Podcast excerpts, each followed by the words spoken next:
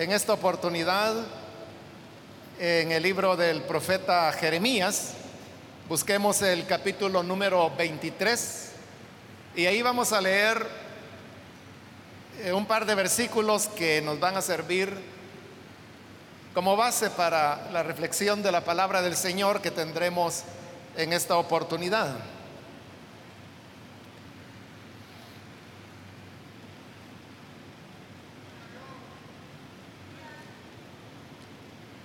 Dice la palabra de Dios en Jeremías capítulo 23, los versículos 23 y 24 que nos dicen, ¿soy acaso Dios solo de cerca? ¿No soy Dios también de lejos? afirma el Señor. ¿Podrá el hombre hallar un escondite donde yo no pueda encontrarlo, afirma el Señor. ¿Acaso no soy yo el que llena los cielos y la tierra? afirma el Señor. Solamente eso vamos a leer. Pueden tomar sus asientos, por favor.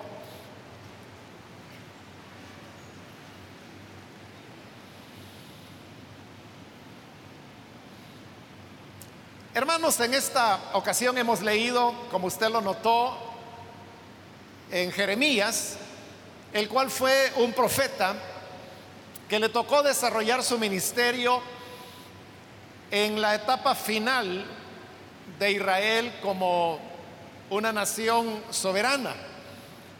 Pues a él le tocó profetizar en el tiempo antes de la deportación Luego, durante los años que la deportación o el proceso de deportación duró, y luego finalmente la última parte de su ministerio, cuando él se traslada con parte de los sobrevivientes a Egipto, donde el Señor también lo usa para entregar su mensaje a los que habían ido a este país.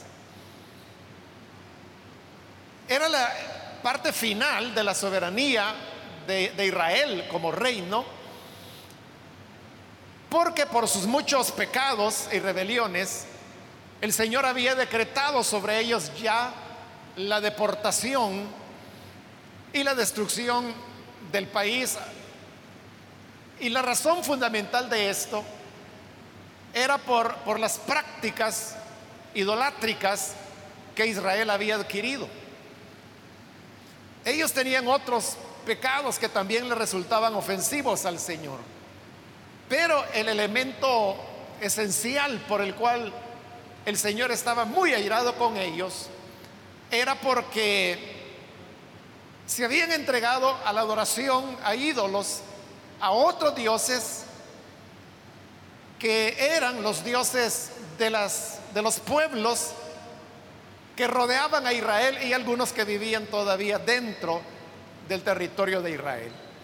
Uno de esos dioses, y que usted lo puede encontrar eh, varias veces, sobre todo en el libro primero, segundo de Reyes, era el dios Baal. Este era un dios cananeo y estos pueblos lo que pensaban y creían era que Baal era el dios de la fertilidad y de la lluvia. Por lo tanto, era un Dios muy importante, especialmente para los agricultores, que era la mayoría de las personas, porque la agricultura era una de las actividades económicas esenciales en la época. Y como la agricultura depende de la fertilidad de las semillas y de las lluvias, y de estas dos cosas se suponía que Baal era Dios, entonces por eso ellos se volcaban de continuo a adorarlo y ofrecerle sacrificios para poder tener así buenas cosechas y tener sustento para el siguiente año. La palabra Baal lo que significa es Señor, solamente que en lengua cananea. De manera que si el Dios que se había revelado a Abraham, a Isaac, a Jacob y luego a Moisés, llevaba como nombre Señor, Entonces para ellos no había ningún, ningún mayor diferencia en que Baal también lo que significaba era Señor, pero en lengua cananea. Por lo tanto, para ellos era casi lo mismo y por eso se dedicaban con gran ahínco al culto de Baal. Ahora, una de las características de Baal era que los pobladores de, estas tierras lo concebían como un dios de una localidad.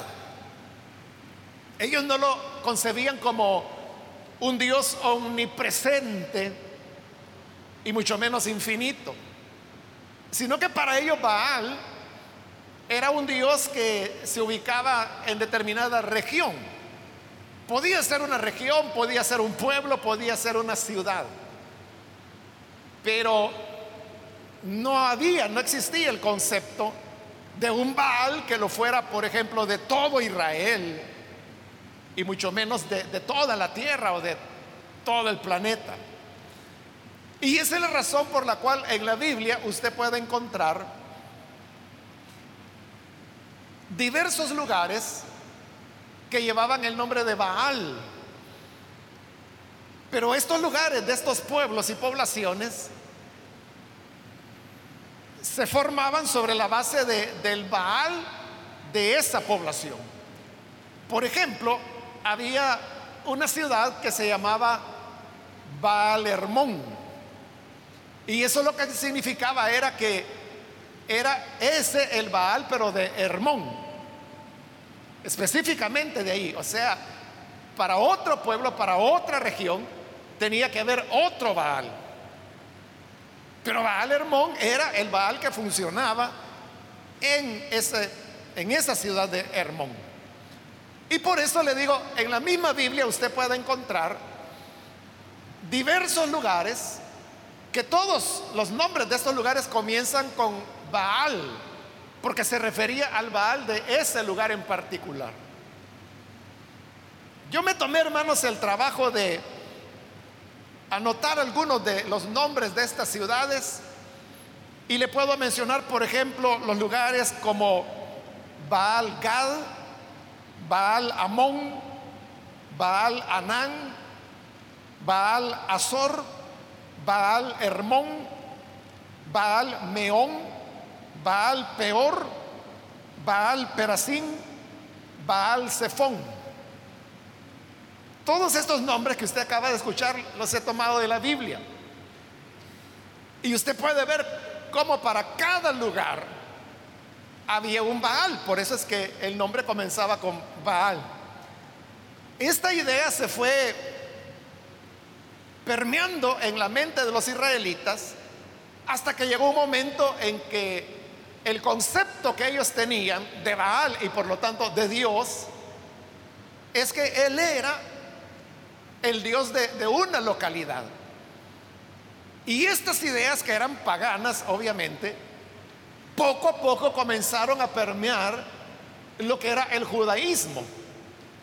De manera que aún en aquellas personas, como los sacerdotes, incluso los profetas, llegaron a aceptar la idea que Dios, y estoy hablando del Dios verdadero de Abraham, de Isaac,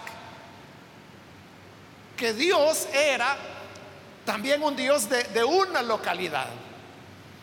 Y esto lo podemos verificar fácilmente en este mismo libro de Jeremías, en los primeros capítulos. Por ejemplo, cuando el Señor envía a Jeremías para que él vaya al templo a profetizar ahí. Y Dios le pide que vaya al templo porque ahí es donde están los maestros de la ley, ahí están los que profetizaban. Ahí estaban los levitas, ahí estaban los sacerdotes, ahí estaba la gente que rendía culto al Señor.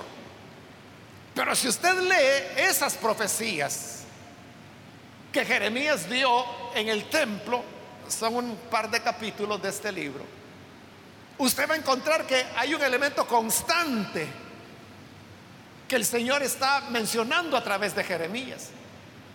Y es que los israelitas tenían una falsa confianza de que porque el templo estaba ahí en Jerusalén, Dios estaba también ahí. Entonces vea, habían hecho una relación en la cual para ellos el templo era sinónimo de la presencia de Dios. Porque para ellos Dios era el Dios del templo. Y mientras el templo estuviera allí, significaba que Dios estaba con ellos. Y eso es lo que el Señor a través de Jeremías precisamente les aclara y les dice que no se confíen de que el hecho que el templo esté allí en Jerusalén, como efectivamente estaba, eso no significaba que el Señor estuviera con ellos y mucho menos que estuviera agradado, porque no era así. Era todo lo contrario. Pero luego, en la medida que el tiempo fue pasando y este libro de Jeremías también va avanzando, los ejércitos caldeos comenzaron a tomar ciudades y territorios que le pertenecían a Israel y poco a poco se iban acercando a Jerusalén, que era la capital. Y donde estaba Jeremías y donde él profetizaba y donde estaba el rey también, y donde el Señor no cesaba de llamarlos al arrepentimiento.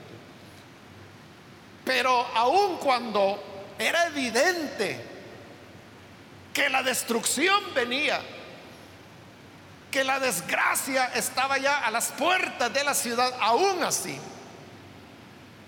los israelitas de la élite, y me refiero a la élite política y religiosa, porque era principalmente esa gente la que vivía en Jerusalén, seguían pensando que ellos eran como intocables, porque el templo estaba en Jerusalén, y por las razones que le he mencionado, ellos pensaban que si el templo estaba ahí, ahí estaba el Señor. Y que los caldeos podían venir, pero que no iban a, poder tocar la ciudad porque el Señor estaba en su templo y Él no iba a permitir que nada malo ocurriera. Precisamente dentro de, esta condición y de esta mentalidad, es que el Señor ahora habla a través de Jeremías las palabras que hemos leído en estos versículos. Y dice el 23, es Dios hablando y pregunta, ¿soy acaso Dios solo de cerca? Cuando Dios pregunta, ¿soy acaso Dios solo de cerca? Significa entonces que Dios era un Dios pero solamente cercano. Dios está preguntando si es así.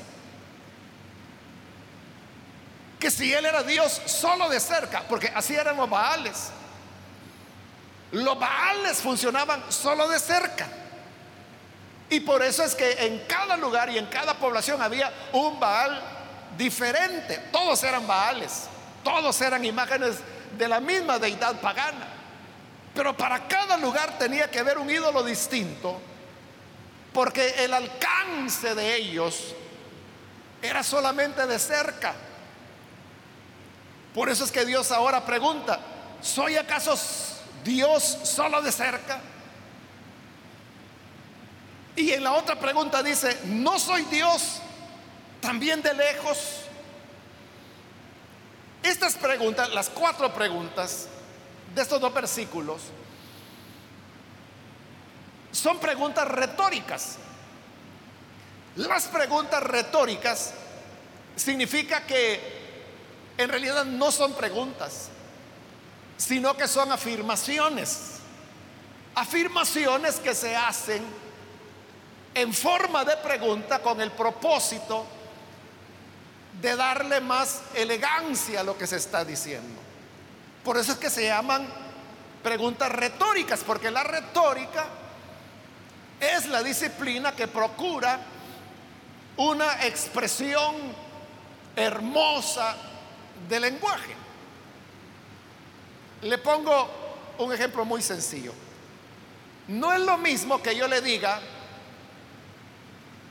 hoy es domingo, a que le diga, no es hoy domingo? ¿Qué le resulta a usted más, más elegante o más poético, vaya, si quiere usar esa palabra? Que yo diga, hoy es domingo, o que diga, no es hoy domingo. Obviamente que cuando uso la pregunta, no es hoy domingo, eso suena mucho más bonito, porque estoy utilizando un recurso retórico, que en este caso es una pregunta, pero no es una pregunta, realmente estoy afirmando. Estoy afirmando que es domingo, pero por no decir así de manera tan simple, hoy es domingo, entonces lo hago de manera hermosa, no es hoy domingo, y la respuesta obvia, sí. Entonces las preguntas retóricas no es tanto que estén preguntando, sino que están afirmando. Por eso lo que Dios está diciendo es, soy Dios de cerca y soy Dios de lejos. Por eso es que la NBI después de las dos preguntas dice, afirma el Señor. No dice, pregunta el Señor, porque realmente no está preguntando. Está afirmando, pero en forma de pregunta, porque si usted tiene la NBI, verá que estos versículos están no en prosa, sino que en forma de verso. Y si usted los pudiera leer en hebreo, entonces descubriría la cadencia y la rima que esto tiene, pero obviamente en hebreo.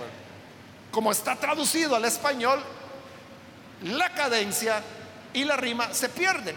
Pero aún así, por ser pregunta retórica, conserva un poco de belleza. Entonces lo que Dios está haciendo es afirmar, soy Dios de cerca y soy Dios de lejos. Es decir, Él no es como los Baales, que el Dios, perdón, o el Baal de Gad funcionaba en Gad, pero no funcionaba en Sefón, por ejemplo. Entonces tenía que haber un Baal Gad y tenía que haber otro Baal Sefón para que cada uno ejerciera de cerca en su lugar. Pero Dios dice, yo soy Dios de cerca y también soy Dios de lejos. Dios, no está limitado, Dios no está en un lugar y que porque está en este lugar, entonces ya no puede estar en ningún otro porque ese otro lugar ya le queda lejos. Si nosotros aquí cantamos, Jesús está aquí, pide lo que quieras. Estamos diciendo una verdad, que Él está aquí. Pero que esté aquí no significa que no esté en la libertad o que no esté en Chalatenango o que no esté en Cabañas. Él también está en esos lugares, pero también está mucho más lejos. Está en Costa Rica, está en México, está en Canadá, está en Argentina, está en Chile, está en Asia, está en Japón, está en la India. Porque Él es Dios de cerca, pero también Dios de lejos. Y luego en el versículo 24 dice, ¿podrá el hombre hallar un escondite donde yo no pueda encontrarlo? Y la otra pregunta, la cuarta, ¿acaso no soy yo el que llena los cielos y la tierra? Nuestro Dios no era como los Baales que tenían que estar diseminados en el territorio para poder atender a sus fieles. Nuestro Dios es Dios de cerca, es Dios de lejos. Él llena los cielos y la tierra. Él es lleno de majestad. Él está siempre en todo lugar, cerca, muy cerca pero lejos, tan lejos como usted quiere imaginarlo, porque Él lo llena todos los cielos y la tierra. Este tema, hermanos, en, teología es, un tema bien interesante, es un tema de discusión que se llama la inmanencia y la trascendencia de Dios, que son conceptos aparentemente contradictorios, pero que en Dios se combinan las dos cosas. Si alguna vez tiene oportunidad usted de leer una teología sistemática, y encuentra ahí el tema de la inmanencia y trascendencia de Dios, léalo, es, bien interesante, no es fácil de, de explicar o de comprender, pero si lo va leyendo despacio, poco a poco lo va a entender. Pero en otras palabras, hermanos, lo que significa esto es lo que dije hace un momento, que Dios está cerca, tan cerca, que es lo, lo más cerca que algo puede estar de nosotros. Para nosotros eh, el estar cerca tiene que ver con la distancia. Si ahí está este púlpito y aquí estoy yo, entonces hay una distancia. Pero si yo camino un paso, más cerca, ¿no? Más cerca, más cerca. O sea, y yo puedo estar topado a esto, ya más cerca aquí ya no puedo estar, porque estoy topado a él. Pero Dios sí puede acercarse más que eso. No solo está cerca de nosotros, sino que es tan cerca que, que se viene acercando en el espacio. Cada vez más cerca, más cerca, más cerca, hasta que puede topar con nuestro cuerpo. Y, y hasta ahí, hermanos, es donde los seres mortales podemos llegar. Cuando ya las materias de las entidades toparon, ¿verdad? Pero Dios no, no se queda solamente en ese borde de, de nuestro cuerpo material. Todavía puede acercarse más y lo hace. ¿Cómo? Entrando en nuestra carne. Penetrando en nosotros. Tan cerca que está en nosotros. ¿Qué más cerca pudiera estar Dios? Eso es lo que se llama la inmanencia de Dios, es decir, Dios es inmanente al creyente, lo cual significa que Dios está dentro del creyente y es inseparable del creyente. Pero así como Él está cerca, tan cerca, que está dentro de nosotros, también Él está muy lejos. Y si usted me pregunta, ¿y Dios estará allá en Jerusalén? Sí, está en Jerusalén. Y si me pregunta, ¿y Dios estará en Vietnam? Por supuesto que está en Vietnam. O aún si usted me pregunta, ¿y Dios estará en la luna? Por supuesto que está en la luna. Y si usted pregunta, Dios está en el confín del universo, si es que tiene confín. Sí, porque Él es Dios de cerca y de lejos. Para Él no hay límite. Por eso dice, no soy yo el que llena los cielos y la tierra. Él llena todas las cosas. Totalmente. Pero esto no significa que Dios sea todas las cosas. No. Algunas religiones orientales así lo enseñan, que Dios es todo. Es decir, Dios es este púlpito, Dios es la silla en que usted está sentado, Dios es el techo. Pero Dios no es todas las cosas. Dice que Él llena todos los cielos y la tierra, pero no dice que Él es los cielos y la tierra. Ahí está la trascendencia de Dios. Es decir, que aunque Dios lo llena todo, llena toda su creación, visible e invisible, pero Él no es su creación. Una cosa es el creador, otra cosa es la creación, esa separación, esa es la trascendencia de Dios. Es decir, Dios trasciende lo creado. Pero esto, hermano, nos lleva a una conclusión y a una enseñanza, que es la que Dios quería darle al pueblo. Y es la primera pregunta del versículo 24. ¿Podrá el hombre hallar un escondite donde yo no pueda encontrarlo? ¿Podrá el hombre hallar un escondite donde yo no pueda encontrarlo? ¿A dónde, hermanos? Podríamos escondernos de los ojos de Dios o de su presencia. Se recuerda cuando Adán y Eva pecaron. Y por la tarde, como era costumbre, el Señor llegaba al jardín en Edén para platicar con ellos. Pero esta vez, como ellos habían pecado, Adán le dijo a Eva, venite por acá, escondámonos. Y se escondieron quizás detrás de un árbol o entre arbustos, qué sé yo. ¿De quién se iban a esconder, hermanos? ¿De quién se iban a ocultar?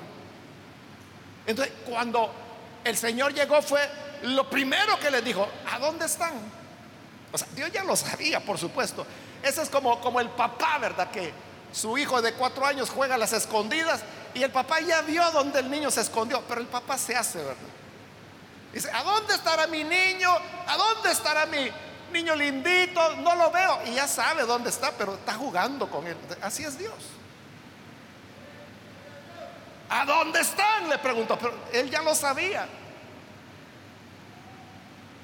Lo que Dios quería preguntarles era, ¿quién les enseñó que estaban desnudos?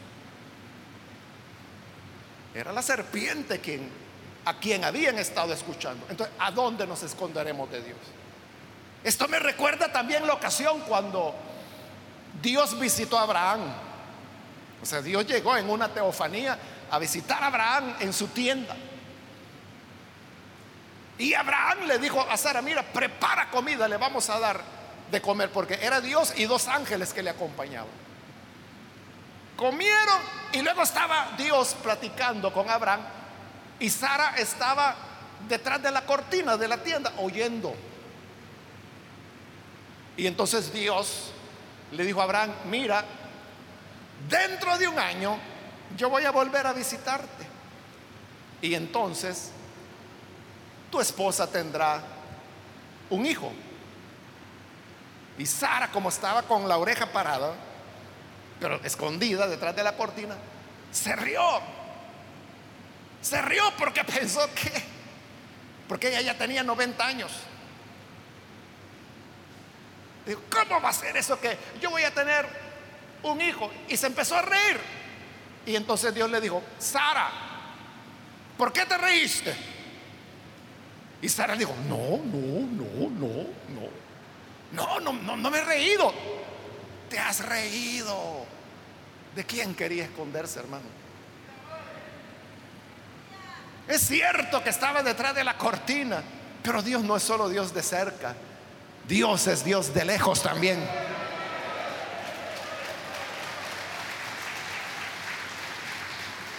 Y le dijo, sí te reíste, pero dentro de un año tendrás un niño y cuando nazca, entonces le pones de nombre Isaac, que lo que significa es risa.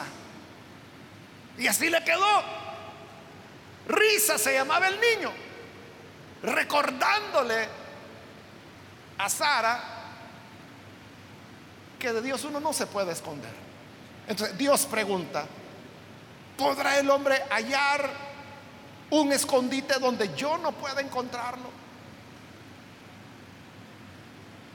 Algunas veces, hermanos, los creyentes evangélicos podemos llegar a ser como, como Israel o como los cananeos, que pensamos que Dios es Dios de cerca, pero no de lejos, y que Él está en determinados lugares. Por eso es que cuando venimos aquí a este edificio, o galera o barraca, como le llamó en una ocasión un pastor que vino a visitarnos. Para muchos pueden tener la concepción que aquí es donde Dios está. Y por eso es que cuando venimos aquí, hermano, todos venimos de, manita junta. Dios le bendiga, hermano. Dios la bendiga, hermana. Santitos. Y, ahí viene, hermano, el hogar perfecto. Papá, mamá, abrazados para entrar al culto con los niños alrededor. Pero media vez salen del parqueo, hermano, comienzan a gritarse y a pelear. Vieja hipócrita, así, a fingir vas al culto. Y vos, gordo feo, hijo del diablo, Satanás. se van diciendo de todo. ¿Por qué? Porque creen que Dios está aquí, que está cerca. Pero no creen que está lejos y que en la casa puedan hacer y deshacer o en el carro, en el bus, donde quiera que vayan. O sea, ahí se les acabaron los modales, cambió el vocabulario.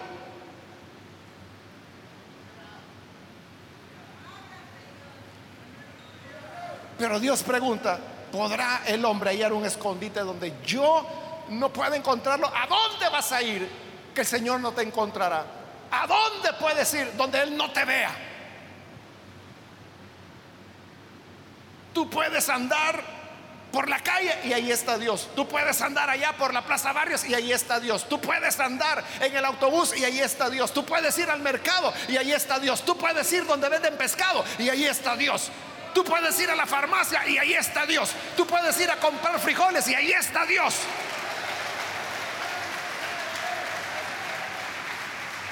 Puedes caminar por donde estaba la línea del tren y ahí está Dios.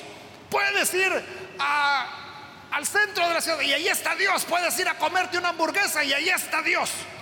Puedes ir a comprar a Metrosuelo y ahí está Dios ropa nueva usada, ahí está Dios. Cuando te encierras en tu habitación, ahí está Dios. Cuando tú escribes mensajes por tu teléfono, ahí está Dios. Cuando platicas con cualquier persona, ahí está Dios.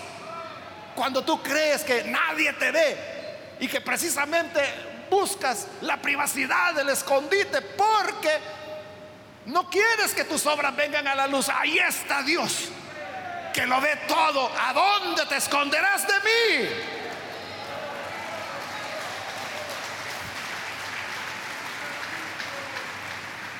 Entonces termino con las afirmaciones del Señor. Él dice, soy Dios de cerca, soy también Dios de lejos, soy el que llena los cielos y la tierra. Podrás hallar un escondite donde yo no pueda encontrarte te voy a encontrar donde sea.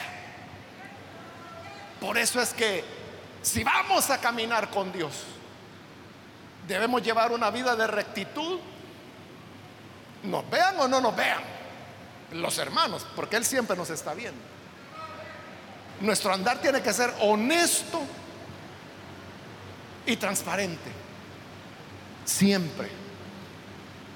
Y el Señor, que es Dios de cerca y de lejos, te dará la recompensa que merezcas. Vamos a cerrar nuestros ojos. Y antes de orar, quiero invitar si hay con nosotros algún amigo o amiga que todavía no ha recibido al Señor Jesús como Salvador, pero si este es su caso, yo quiero invitarle para que no vaya a perder esta oportunidad y pueda venir para creer en Jesús. Si quiere hacerlo, le invito en el lugar donde está, póngase en pie, por favor, para que nosotros podamos orar por usted. ¿Hay alguna persona, algún amigo o amiga que hoy necesita venir a Jesús? Póngase en pie y vamos a orar por usted. Ahí en el lugar donde está. Solo póngase en pie y con gusto oraremos para que el Señor le alcance, le perdone y que de aquí en adelante todos decidamos caminar en rectitud, sabiendo que no hay escondite que nos oculte de Dios. ¿Hay alguna persona? O si hay algún hermano que se ha alejado del Señor pero necesita reconciliarse, póngase en pie Hoy es el momento de hacerlo. Si usted está en la parte de arriba, también puede ponerse en pie para que oremos por usted. Venga, hoy es su oportunidad. Solo le voy a pedir que lo haga rápidamente, ya que solo tengo dos minutos y tenemos que orar. Si hay alguien, póngase en pie y vamos a orar por usted.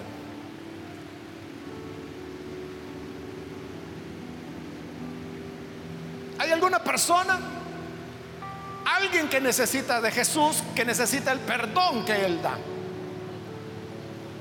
Muy bien, aquí hay una persona, Dios la bendiga. Alguien más puede ponerse en pie. Ahí mismo, en el lugar donde está solo, póngase en pie. Y nosotros lo que queremos es orar por usted. ¿Hay alguien más? Venga el Señor hoy. Vamos a orar en este momento. No hay otra persona porque voy a orar ya. Si hay alguien más, póngase en pie. Y esta fue ya la última invitación. Señor, gracias te damos por esta persona que hoy se pone en pie para reconocer que tú estás cerca y lejos y en todo lugar.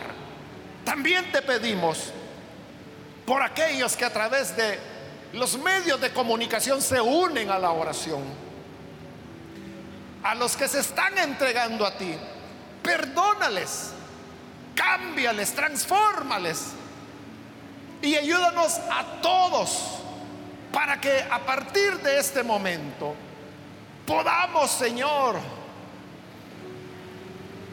caminar bajo la conciencia que tú llenas la tierra y los cielos y que no hay escondite que nos pueda ocultar. Siempre tu mirada está sobre nosotros. Conoces todo, todo lo que hay en nosotros. Y bajo ese temor y esa confianza, ayúdanos a conducirnos cada día de nuestra vida. Es nuestra oración en el nombre de Jesús. Amén.